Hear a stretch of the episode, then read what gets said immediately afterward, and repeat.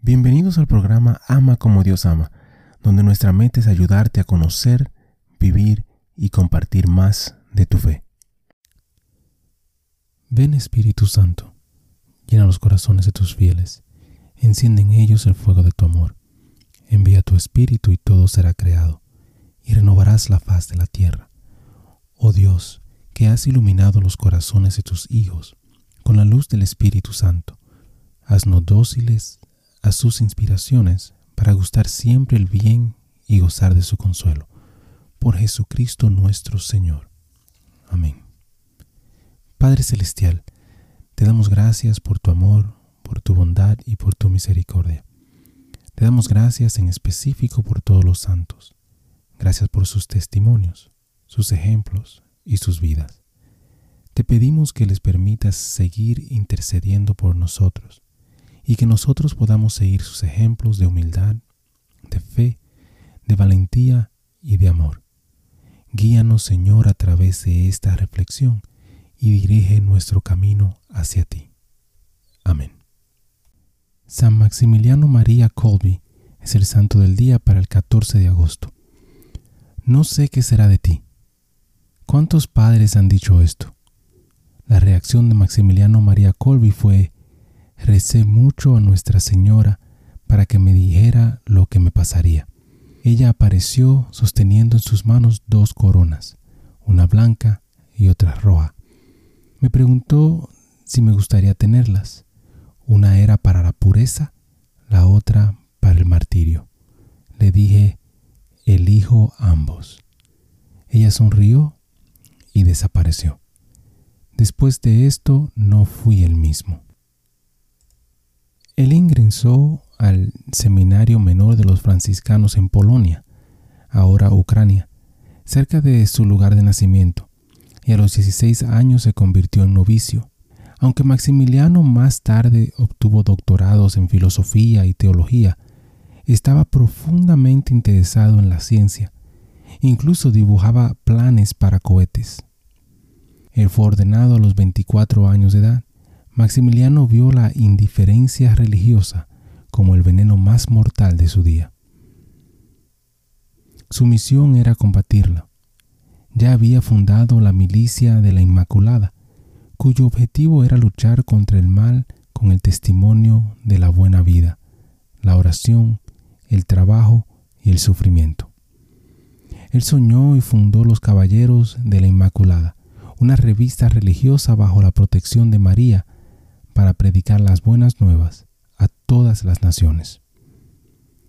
Para el trabajo de la publicación estableció una ciudad de la Inmaculada que albergaría a 700 de sus hermanos franciscanos.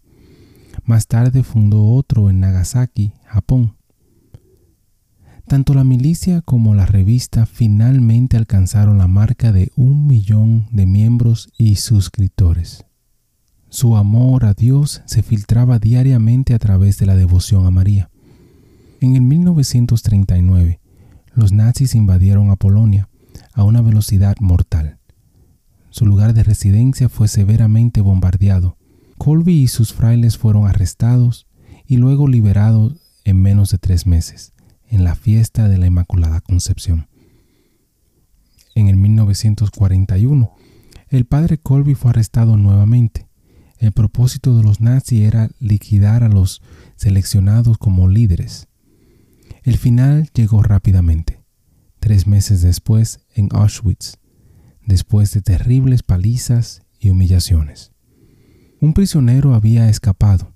El comandante anunció que morirían diez hombres le gustaba caminar por las filas y escoger este, ese, este. Mientras los llevaba a los búnkeres de hambre, el número 16670 se atrevió a alejarse de la línea. Me gustaría tomar el lugar de este hombre. Tiene esposa e hijos. ¿Quién eres tú? Un sacerdote, contestó Colby sin nombre, sin mencionar su fama, en silencio. El comandante, estupefacto, tal vez con un pensamiento fugaz de la historia, echó al sargento Francis fuera de la línea y ordenó al padre Colby para ir con los nueve. En el bloque de la muerte, se les ordenó desnudarse y su lenta muerte comenzó en la oscuridad. Pero no hubo gritos. Los prisioneros cantaron. En vísperas de la Asunción, cuatro quedaron vivos. El carcelero vino a acabar con Colby mientras estaba sentado en un rincón rezando. Levantó su brazo sin carne para recibir el mordisco de la aguja hipodérmica. Estaba lleno de ácido carbónico. Quemaron su cuerpo con todos los demás. El padre Colby fue beatificado en el 1971 y canonizado en el 1982. Reflexión. La muerte del padre Colby no fue un acto de heroísmo repentino de último momento. Toda su vida había sido una preparación. Su santidad era un deseo ilimitado y apasionado de convertir el mundo entero hacia Dios. Y su amada Inmaculada fue su inspiración. Hermano y hermana, ¿y a ti? ¿Para qué te está preparando Dios?